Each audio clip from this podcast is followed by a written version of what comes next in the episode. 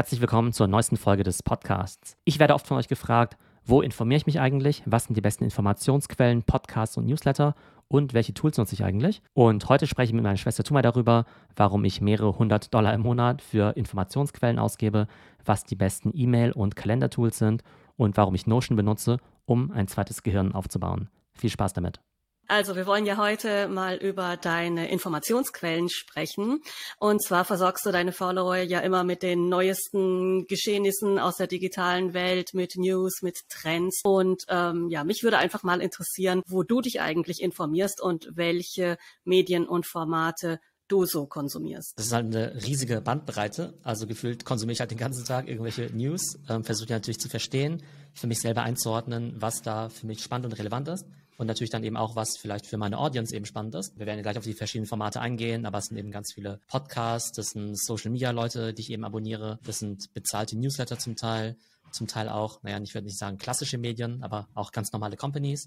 Ne, also dieses Ding Companies versus Personen, denen man dann eben folgt. Aber ich würde sagen, es sind 95 Prozent englischsprachige Quellen. Mhm. Und vielleicht kannst du mir so einen kleinen Überblick geben, was du alles abonniert hast als erstes. Also es gibt ja dann auch Unterschiede, was man alles abonniert hat und was man dann tatsächlich konsumiert. Fangen wir mal damit an, welche Newsletter hast du denn abonniert? Es gibt ja viele bezahlte Newsletter. Also das ist ja nochmal ein ganz spannendes Geschäftsmodell an sich, ne? dass es ja viele von diesen Experten gibt, die dann eben so diese 10 Euro im Monat Newsletter dann eben verkaufen. Der bekannteste davon ist ja Stratechery. Ehrlich gesagt, habe ich den schon lange abonniert, aber lese ihn eigentlich nie, weil ich eigentlich Newsletter ich habe eigentlich keine Zeit zum Lesen. Also eigentlich höre ich immer nur gerne Podcasts. Ich abonniere schon einige Newsletter. Also da gibt es halt auch ganz coole, meinetwegen von Bloomberg. Die spezialisieren sich eher auf die Medienindustrie.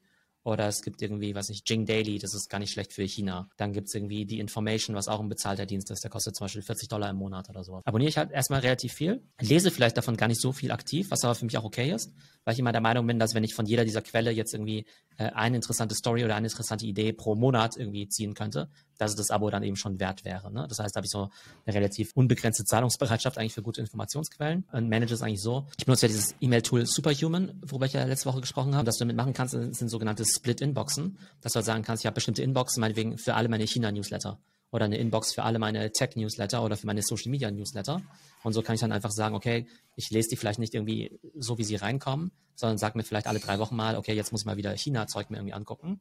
Und dann gehe ich halt in meine Superhuman China Inbox rein und lese mir dann meinetwegen irgendwie ganz viele Newsletter durch von weiß nicht, TechNote oder ähnlichen Publikationen. Okay, das finde ich jetzt ziemlich spannend, dass du äh, ja dieses Tool erwähnst. Kannst du noch mal kurz sagen, wie du das dann sortierst? Also ist die Hauptarbeit dann quasi erstmal alles vorzusortieren und dann kannst du das ganz ja komfortabel einfach nach Bedarf konsumieren. Genau, also wenn du dir jetzt ein normales E-Mail-Postfach vorstellst, so wie bei Outlook oder wie bei Gmail, da läuft dann ja irgendwie alles rein. Ne? Das ist dann ja mehr oder weniger chronologisch. Und du musst dir dann ja mal überlegen, okay, wann lese ich eigentlich was? Und dann musst du es irgendwie wegsortieren. Und es ist ja immer so dieses Schwierige, da auf so eine Inbox Zero zu kommen. Was du halt mit dieser App Superhuman, die ja auch 30 Dollar im Monat kostet, eben machen kannst, ist, dass du einfach sagen kannst, okay, die E-Mails von verschiedenen Sendern, die gehen halt in eine, in eine bestimmte Inbox rein. Das ist so ähnlich wie ein Folder, könntest du sagen, aber es ist halt erst so eine Inbox, sodass du dann meinetwegen dann diese Inbox auch abarbeiten kannst und dann sagen kannst, okay, jetzt habe ich hier meine 50 China-Newsletter oder sowas und dann nehme ich mir heute mal irgendwie drei Stunden Zeit, um die mal alle durchzulesen und dann wieder zu löschen oder irgendwie durchzulesen, um mir irgendwie spannende Sachen zu markieren. So kannst du das Ganze eben für dich filtern. Das heißt, als erstes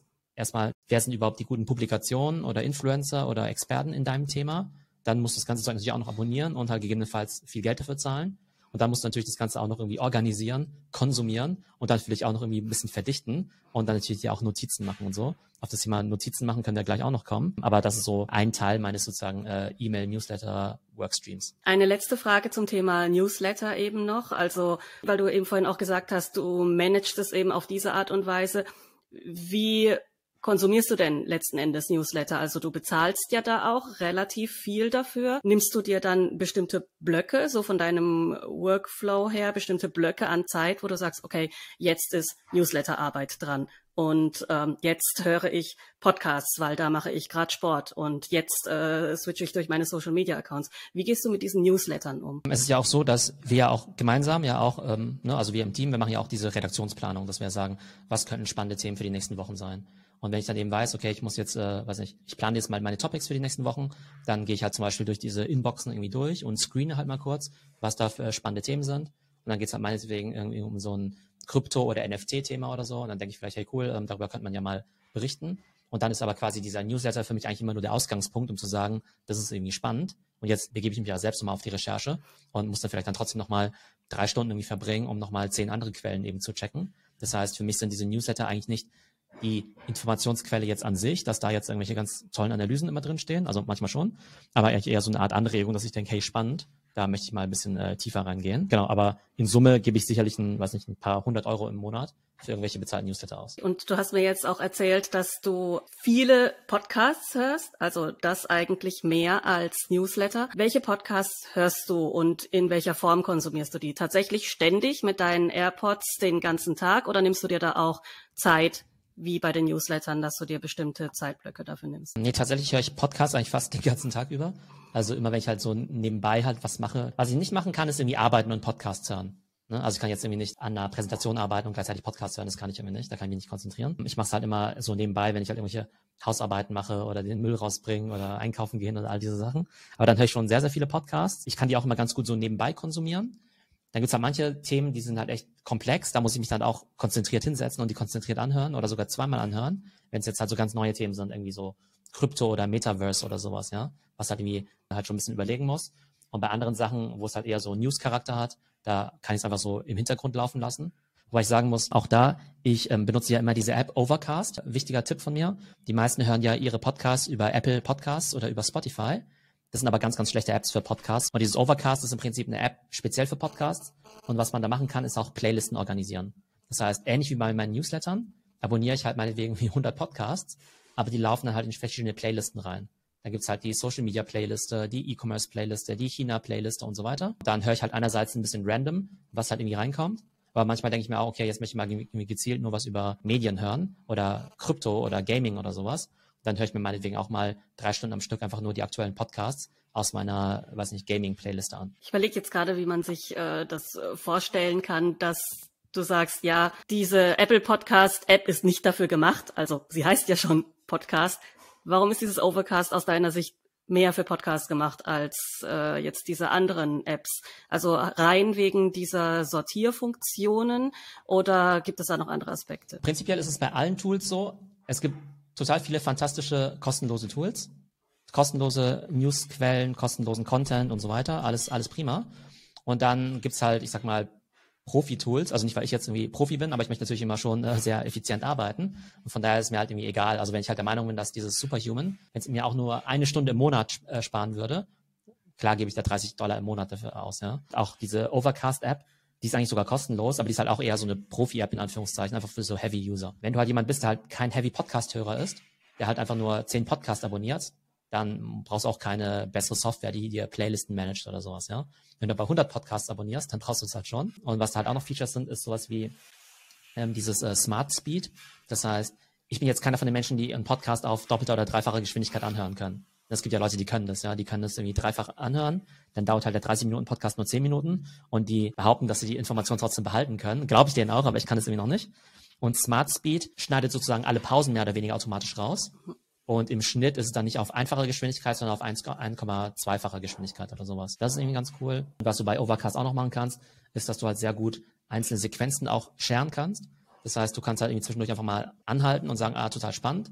Und dann kannst du halt irgendwie mehr oder weniger Clips mit deinen Freunden teilen und sagen, hey, hör da doch mal rein. Viele kleine Features, aber es sind eben vor allem diese Playlisten. Und ich glaube, ein Topic, was sich halt so ein bisschen durchzieht, ist, dass aus meiner Sicht, wenn du gut informiert sein willst, einerseits total krass aussortieren, was überhaupt gut ist. Selbst wenn du es gut schon mal gefunden hast, ist es aber immer noch extrem viel.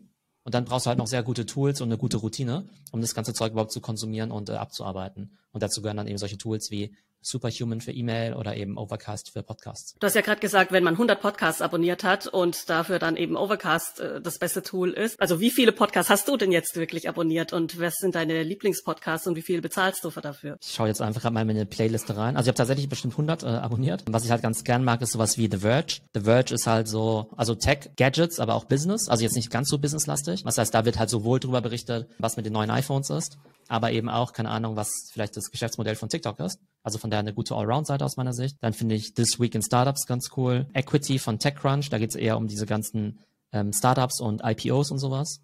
Dann Pivot mit Kara Swisher und Scott Galloway ist eben ganz nett. Oder auch die Podcasts von Andreessen Horowitz, die mag ich eben auch ganz gern. Die meisten davon sind kostenlos. Für ein paar Podcasts bezahle ich dann eben auch. Das sind einerseits eben so NBA-Podcasts. Also NBA-Playliste ist wahrscheinlich die größte von allen, ja. Die ist wahrscheinlich jetzt nicht so relevant für die ganzen Zuhörer hier, die sich vielleicht eher für Business-Themen interessieren. Aber ich habe tatsächlich, keine Ahnung, zig NBA-Podcasts abonniert, die in meine Playlist reinkommen, die ich mehr oder weniger regelmäßig höre. Ich abonniere vielleicht, ich würde sagen, vielleicht so vier, fünf bezahlte Podcasts für so fünf bis zehn Dollar im Monat. Wobei ich sagen muss, dass mir eigentlich fast egal ist, wie viel die kosten. Also die kosten halt dann zum Beispiel nur fünf Dollar im Monat. Wenn sie 20 Dollar im Monat kosten, würde ich sie auch abonnieren, weil es halt für mich auch Entertainment ist und ich auch die Creator unterstützen möchte. Von daher wäre mir das eigentlich im Prinzip egal. Ich würde jetzt vielleicht nicht 20 Podcasts für jeweils 20 Dollar abonnieren, weil es dann doch ein bisschen teuer wäre. Aber wenn du mir jetzt sagen würdest, ich, ich müsste im Monat jetzt 50 bis 100 Dollar nur für Podcasts ausgeben, also würde ich es auf jeden Fall machen, weil ich da einfach unglaublich viel lerne. Ne? Also ich, aus YouTube-Videos und Podcasts habe ich ja mehr gelernt als in jedem Studium. Ja, und es ist ja eigentlich dann auch irgendwie Entertainment Invest, den man jetzt für Kino, Magazine oder Zeitungen oder sowas jetzt auch ausgeben würde. Ja, Entertainment und natürlich auch Weiterbildung. Ne? Also ähm, ne, ich glaube, durch Podcasts und auch YouTube kann man ja extrem viel lernen. Ich hoffe natürlich einerseits, dass Leute, die den Podcast hier zuhören, eben auch viel mitnehmen und viel lernen. Das Ganze ja auch kostenlos. Ne? Genauso höre ich mir natürlich auch viele andere Podcasts an, die eben größtenteils auch kostenlos sind, aber für die ich ja auch Geld zahle, beziehungsweise noch mehr Geld zahlen würde, weil ich einfach glaube, dass man sehr, sehr viel lernen kann. Spannend da vielleicht auch, es gibt ja im Prinzip drei Gründe, weshalb Leute Podcasts machen überhaupt, jetzt mal so von der Creator-Seite. Das eine ist ja, dass du sagst, ich möchte eine große Reichweite erzielen und halt irgendwie mit Werbung Geld verdienen. Andere Leute sagen, ich brauche keine so große Reichweite, aber ich will halt Abonnenten haben, die halt Geld dafür zahlen. Und wenn du jetzt irgendwie 10 Dollar im Monat verlangst und jetzt theoretisch 1000 Abonnenten hättest, ja, dann hast du ja schon 10.000 Euro verdient mit deinem Podcast. Und dann gibt es natürlich halt eher größere Companies, die es halt eher wie eine Art Content Marketing machen, ja. Das heißt, so eine Venture Capital Firma wie Andreessen Horowitz, die muss jetzt kein Geld dafür verlangen für ihren Podcast, weil die natürlich ganz äh, andere Geschäftsmodelle haben. Die wollen natürlich die besten neuen Gründer finden und so weiter. Gibt es eigentlich immer sehr viele Leute, die dir halt sehr gute Informationen zur Verfügung stellen. Entweder gegen Werbung, gegen Geld oder weil sie halt einfach Marketing für sich machen wollen. Jetzt gibt es ja da noch eine, einen dritten großen Block, wie man sich Informationen beschaffen kann und das ist der Bereich Social Media. Welche Social Media Formate hast du in deinen Abos oder was konsumierst du da gerne? Surfst du da rum oder hast du da auch so strukturierte Abos? Twitter ist fantastisch. Twitter ist in Deutschland ja leider gar, gar nicht groß, zumindest habe ich es noch nicht mitbekommen. In Deutschland ist ja eher so, dass die Leute ja eher so Business-Content eher auf LinkedIn posten, so wie ich ja auch. Ich selber als User bin aber total gern auf Twitter unterwegs weil halt diese ganzen Leute aus den USA, so aus der Tech-Szene, die ganzen Venture Capital-Leute und so weiter, die posten halt die ganze Zeit auf Twitter. Also das ist quasi so Twitter so ein, eine eigene Disziplin für sich, so als Influencer irgendwie. Also da gibt's halt so bestimmte Arten und Weisen, wie man halt auf Twitter auch eine Following aufbaut. Das ist halt sehr spannend, auch sehr, sehr wertvoll, wenn man das gut kann. Ähm, für Deutschland eben nicht so relevant, deshalb mache ich es eben auch nicht. Aber da folge ich eben sehr, sehr vielen Leuten und da gibt's extrem gute Informationen. Und auch da wieder gibt's für alles einen Experten. Experten meinetwegen, die sich halt total gut mit Apple auskennen, mit äh, Tesla, mit Bitcoin, mit also Ethereum, mit Creator Economy und so weiter. Und ich glaube, das ist halt auch das Wichtige, dass diese ganzen Themen, für die ich mich interessiere, da gibt es jetzt halt nicht so die Mainstream-Publikation, die das irgendwie alles covert oder sowas, ja. Das heißt, da muss man im Prinzip sehr spezialisierten Bloggern folgen oder halt Einzelpersonen, die sich halt damit einfach zufälligerweise halt beschäftigen. Ich glaube, dass wenn man sich halt so seine eigene Informationsdiät zusammenstellt, dass da sozusagen immer weniger traditionelle Medien drin sein werden und halt immer mehr Einzelpersonen oder kleinere Blogs, die sich dann dafür aber wirklich gut auskennen. Wem folgst du denn auf Twitter und was passiert da so? Weil das sind ja doch relativ kurze Inhalte auf Twitter. Unterhältst du dich dann auch mit den Leuten oder wie, wie kann man sich das vorstellen? Ich überlege gerade als Beispiel, wem ich da folge. Auch da folge ich wahrscheinlich irgendwie wieder ganz vielen NBA-Analysten. Aber abgesehen davon, also zum Beispiel gibt es so einen Typen, der heißt irgendwie Anthony Pompliano. Pomp heißt der. Das ist ein ganz bekannter mhm. Bitcoin-Influencer oder sowas, ne? Und dem folge ich halt immer. Und der postet halt irgendwie auch jeden Tag irgendwelches Zeug oder so. Aber auch eine Kara Swisher oder Scott Galloway, die sind eben auch auf Twitter. Die antworten dann auch. Also wenn man da halt irgendwas äh, Cleveres irgendwie sagt oder halt sagt, hey, in der Folge fand ich das und das irgendwie nicht so toll oder wie meinten ihr das, dann antworten die auch. Das heißt, auf, aus Twitter Interaktionen können sich halt auch echte Interaktionen ergeben, dass man halt eigentlich auf so einen Tweet irgendwie antwortet und man dann halt dann auch direkt so in die Private, also in die DM irgendwie reingeht und halt direkt mit denen dann eben spricht. Deshalb ist halt Twitter auch voll das krasse Networking-Tool gerade in den USA. Das ist echt total krass. Genau, und bei Twitter ist es halt so, du kannst ja nur 280 Zeichen posten. Und bei LinkedIn kannst du ja zum Beispiel 1300. Und bei Twitter sind es halt schon immer sehr kurze Tweets, aber die Dynamik ist halt eine andere, weil die Leute ja zum Teil irgendwie 20 Mal am Tag tweeten. Und zum Teil aber so Sachen, die sozusagen, die du, die du nur blickst, wenn du denen halt eh auch folgst. Bei mir auf LinkedIn ist ja so, dass ja bei mir jeder Post eher so für sich geschlossen ist, weil der ja eine Story erzählen soll oder einen Trend vorstellen soll. Und bei Twitter, da gibt's halt ganz viele so Insider-Jokes, sage ich jetzt mal, wo halt jemand in 100 Zeichen halt irgendwas runtertippt, was du eigentlich nur blickst, wenn du dem schon seit zwei Jahren folgst oder sowas. Ne? Also von daher ist da so ein bisschen eine andere Dynamik. Was es aber auch gibt, ist, dass bei Twitter jetzt Leute diese sogenannten äh, Threads immer schreiben. Und Thread bedeutet halt, dass sie halt an den, an den Ausgangspost noch ganz viele Posts quasi drunter hängen, so dass halt am Ende irgendwie so nicht einmal 280 Zeichen sind, sondern zehnmal 280 Zeichen und sie im Prinzip das benutzen wie so eine Art Blogging-Plattform. Das heißt, du folgst auch vielen Leuten auf Twitter, denen du auf anderen Formaten auch schon folgst? Ja, genau. Das Interessante ist halt, dass die halt auf Twitter dann also andere oder spontanere Formate haben, beziehungsweise sie halt irgendwie Twitter nutzen, um halt ja einfach vielleicht spontane Sachen zu erzählen, aber man hört sich dann eben trotzdem auch noch deren Podcast an. Oder die posten halt irgendwie kurze Clips aus ihrem Podcast oder kurze Sequenzen, dann eben auch auf Twitter. Gesehen von Twitter, nutzt du irgendeine von den anderen Social-Media-Plattformen jetzt als User aktiv? Ganz viel YouTube natürlich. Mhm. Ähm, wobei ich YouTube auch eher wie so ein Podcast-Player benutze. Weil ich eigentlich gar keine Zeit habe, ähm, genau, mir das alles anzuschauen, sondern ich mache einfach das Video an, es interessiert mich und dann höre ich mir das alles an. Auch da vielleicht wiederum als, was ist, Profi-Tipp. Aber auch da habe ich mir dieses YouTube Premium. Das kostet irgendwie 10 Dollar im Monat. Und da gibt es halt zwei große Funktionen. Das eine ist halt, dass du dir die Sachen, dass du die Sachen speichern kannst, um es auch offline zu schauen, theoretisch, wenn du halt jetzt irgendwo im Flugzeug wärst oder so. Und dann gibt es halt auch noch diese Funktion, dass der Sound weiterläuft, wenn du die App verlässt. Weil normalerweise ist es ja so, dass wenn du auf eine andere App wechselst, dann auch der Ton ausgeht. Und so läuft es dann halt irgendwie weiter. Das heißt, typischerweise gehe ich halt auf die YouTube-App auf meinem Handy, suche mir halt schnell irgendwie ein Video raus, aber bin nach 20 Sekunden wieder raus und höre mir das ganze Zeug nur noch an und mache halt nebenbei irgendwas anderes oder lese mir Twitter durch oder sowas. Ne? Auch da lohnt sich aus meiner, also wenn YouTube Premium 50 Dollar im Monat kosten würde, würde ich es auch bezahlen, weil halt einfach diese Podcast-Funktion quasi für mich also so wichtig ist. Abonnierst du da auch irgendwelche Channels bei YouTube oder nutzt du das eher wie Google? dass du bestimmte Themen dann recherchierst und danach suchst? Ähm, nee, ich folge natürlich auch da bestimmten Tech-Channels, Leuten wie MKBHD zu Apple, weiß nicht, Matt Diavella, der geht aber eher so in Richtung Minimalismus. Gary Vee ist natürlich auch mal ganz gut, wobei ich in letzter Zeit jetzt nicht mehr so viel höre. Seine Message ist sozusagen durchgedrungen, seine äh, einzige, einzige Message. Nee, da, da abonniere ich schon recht viele Channels, benutze es aber auch wie eine Suchmaschine. Das heißt, wenn ich halt irgendwas wissen möchte, wie, ich sag mal, keine Ahnung, Machine Learning für Dummies oder sowas, Kryptowährung geht, was ist äh, Solana, was ist Decentraland, dann gehe ich halt auch meistens erstmal auf YouTube, höre mir dann so ein Ding an oder schaue es mir auch aktiv an. Das ist vielleicht noch ein bisschen der Unterschied. Bei Themen, wo ich mich schon auskenne, da lasse ich es halt so passiv als Podcast laufen. Wo ich mich noch nicht so gut auskenne, da hilft es halt schon nochmal, diese Visualisierung auch zu haben. Und dann schaue ich mir auch, auch aktiv die ähm, YouTube-Videos an. Wie viel Zeit verbringst du denn so am Tag durchschnittlich mit Informationsaufnahme aus all diesen Quellen? Also sehr viel. Ich kann es jetzt gar nicht genau sagen. An manchen Tagen könnten es theoretisch auch zwei Stunden sein. Theoretisch könnten es aber auch über zehn Stunden sein. Wobei ich halt sagen muss, dass es ja so dieses passive Hören gibt, ja. Und für mich ist aber auch erstmal wieder nur so ein Filter. Ich höre mir dann meinetwegen irgendwie so zehn Podcast-Folgen zu irgendeinem Thema an und verarbeite das dann halt irgendwie oder mache mir auch Notizen. Aber dann muss ich mich natürlich trotzdem irgendwann nochmal hinsetzen und sagen, okay, jetzt will ich entweder eine eigene Podcast-Folge dazu machen oder einen Vortrag dazu machen oder das mal ein bisschen besser verstehen.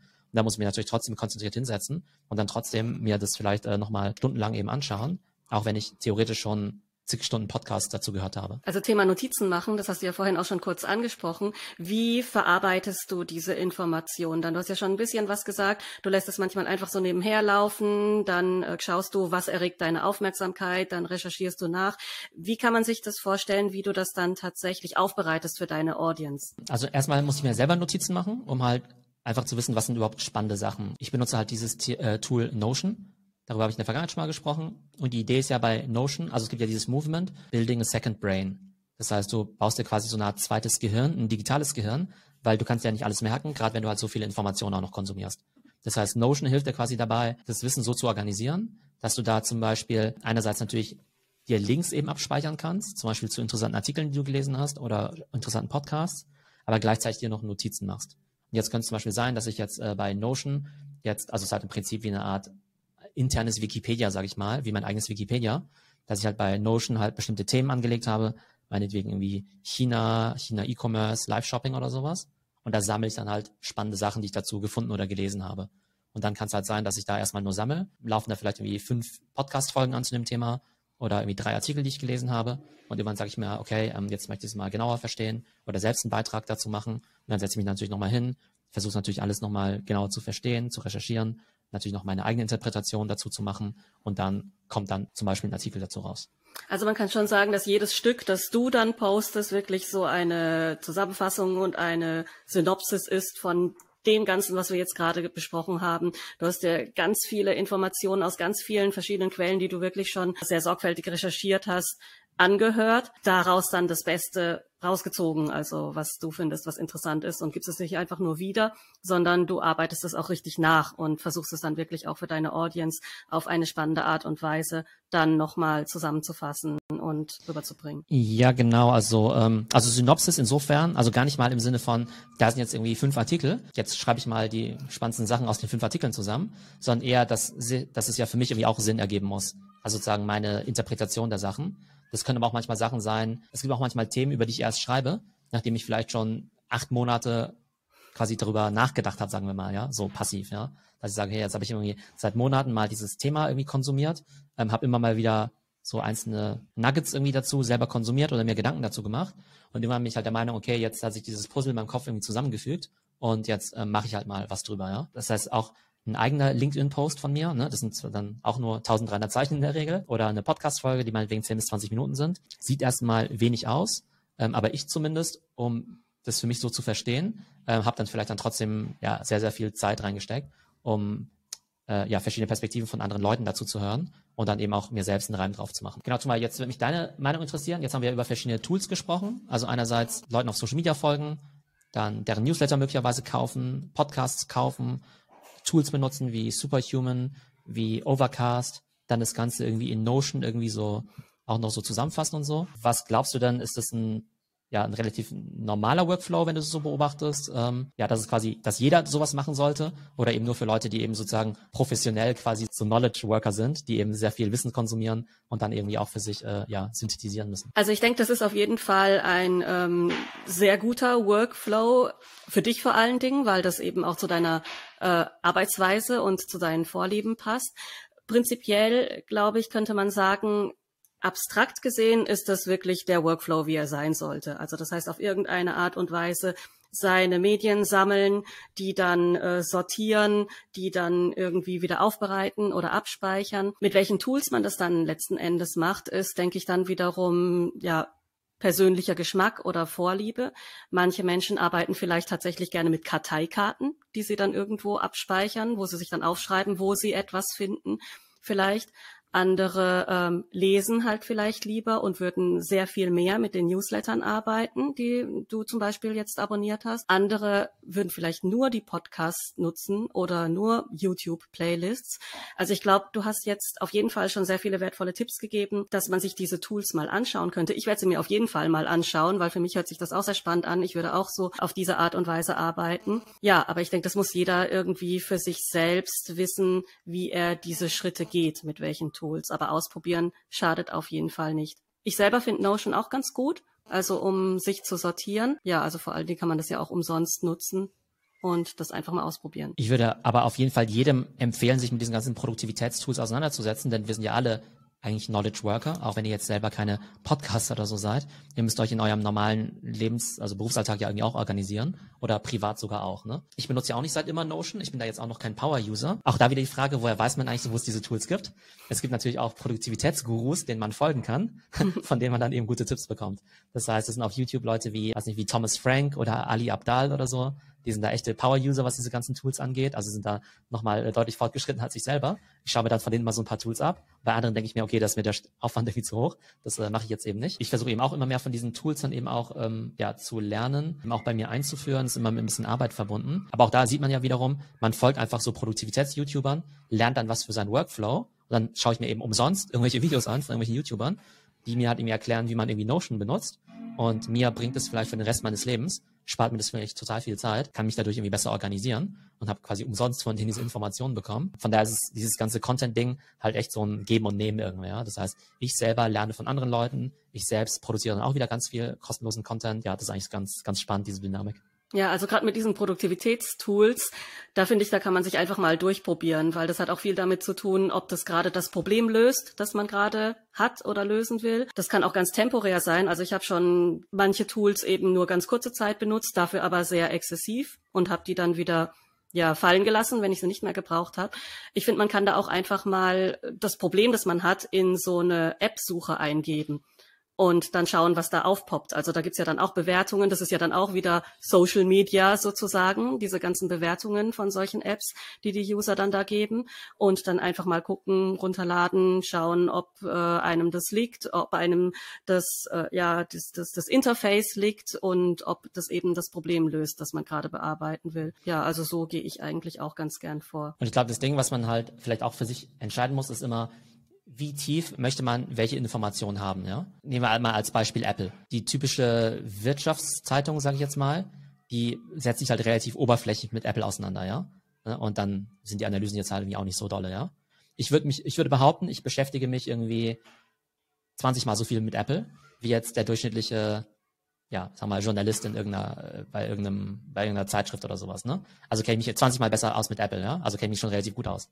Dann gibt's aber Leute, die sich halt nochmal 50 Mal so gut mit Apple auskennen, wie ich mich zum Beispiel, ja, weil die da halt echt jeden Scheiß irgendwie recherchieren und sich halt mega genau mit allem auskennen und selbst auch Apple-Leute interviewen und das vielleicht schon seit 30 Jahren machen oder sowas, ne? Und dann wird es halt Leute geben, die sagen, ja gut, die Berichterstattung über Apple, die im Spiegel, die ist eigentlich schon gut genug. Oder die sagen, hey, nee, die Berichterstattung vom Theo über Apple, die finde ich irgendwie spannend, weil die halt nochmal ein bisschen tiefer geht. Und dann wird es Leute geben, die sagen, nee, nee, aber ich will es aber ganz, ganz, ganz genau wissen. Und dann muss ich halt diesen super spezialisierten Apple-Bloggern folgen, die halt einen Daily Apple Podcast machen, dafür auch Geld verlangen oder den Daily Tesla Podcast machen und so. Und natürlich kennen die sich halt mega gut aus, ja. Und das ist halt das Schöne in dieser Content-Welt, dass es eigentlich für jede Nische eigentlich, ähm, ja, sozusagen jemanden gibt, der sich halt da einfach mega gut auskennt und man eigentlich als Konsument die freie Auswahl hat, aber die meisten wissen halt eigentlich gar nicht, was es alles so gibt.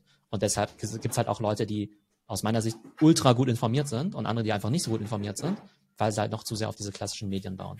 Aber aus meiner Sicht, gerade was jetzt neue Trends angeht, also da bist du jetzt nicht gut aufgestellt, wenn du jetzt halt, ähm, genau, Manager-Magazin, äh, Spiegel, Spiegelzeit äh, und so weiter liest. Äh, Handelsblatt, äh, Zeit und so weiter abonnierst. Also. Ja, vielleicht kannst du auch nochmal so als kleine Zusammenfassung deine persönlichen Lieblingsformate und Channels nennen, die du tatsächlich ja täglich oder sehr oft konsumierst.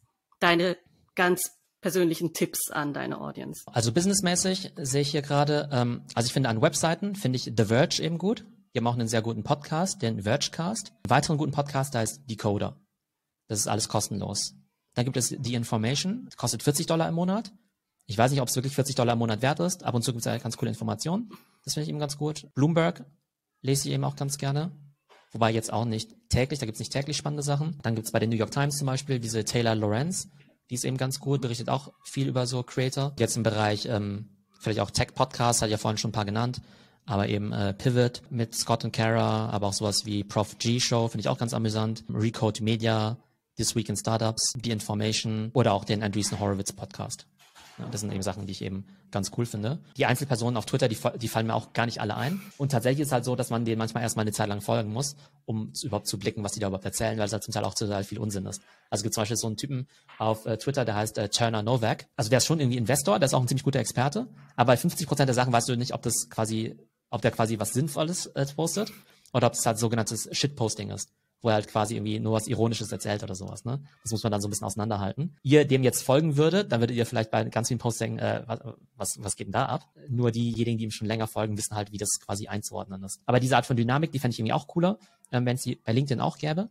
Dass es halt sozusagen jetzt halt alles noch ein bisschen lebendiger und auch ein bisschen ähm, aktiver ist wie zum Beispiel auch auf Twitter. Ja, so eine ähnliche Dynamik auch mit diesen Insider-Jokes hat ja auch ein bisschen TikTok. Vielleicht noch TikTok. Äh, TikTok konsumiere ich natürlich auch sehr, sehr gerne. Vor allem aber derzeit primär für Entertainment, also für Kochen, Food, Sport und so. Aber auf TikTok gibt es halt auch richtig guten Content der in Richtung so Business und Education und so weiter geht. Aber den Algorithmus irgendwie noch, äh, also muss ich mal noch besser trainieren, dass da auch äh, noch mehr relevanter Content für mich kommt. Ja, Theo, das fand ich jetzt ja super spannend, wie du das jetzt gemacht hast, also wie du beschrieben hast, wie du mit der ganzen Informationsflut umgehst, wie du das managst, ein bisschen Einblick bekommen, welche Sachen du konsumierst und wie dein Workflow so ist. Ich glaube, wir müssen dann nochmal eine eigene Folge machen zu diesen ganzen Tools, wie du Tools findest, welche Tools du alles schon ausprobiert hast und wie du bei den Tools gelandet bist, die du jetzt benutzt, würde ich sagen, werde ich auch mal das ausprobieren, was du mir jetzt empfohlen hast. Also Overcast werde ich mir auf jeden Fall mal anschauen und auch dieses Newsletter-Tool, weil das ist genau mein Ding, wie ich eben diese ganzen schriftlichen Informationen manage. Und dann werde ich dir auch mal Rückmeldung geben, wie das alles für mich funktioniert hat. Und ich hoffe, dass für euch ein spannender Einblick war. Einmal mit konkreten Tipps, welche Tools ich benutze und auch welchen Leuten ich folge. Aber sozusagen das übergeordnete Thema ist eigentlich wirklich, wie funktioniert heutzutage eigentlich so Lifelong Learning? Also zumindest mein Ansatz von Lifelong Learning. Es gibt unheimlich viel, man muss alles selber finden. Selbst wenn man dafür bezahlt, sind die Kosten halt dafür trivial, ja. Also in den USA zahlst du 70.000 Dollar im Jahr, um schlechte Informationen zu bekommen an einer schlechten Uni irgendwo, ja. Wenn du halt sagst, okay, ich gebe im Jahr, keine Ahnung, meinetwegen 1000 Dollar aus oder 2000 Dollar, um das beste Wissen auf der Welt zu bekommen, das ist halt echt überhaupt nichts, ja. Von daher finde ich, dass es ein sehr, sehr geringes Invest ist. Zumal, wenn du das eben beruflich machst, du das ja auch noch von der Steuer absetzen kannst, ja. Alles klar. Also, Vielen ciao. Dank. Ciao.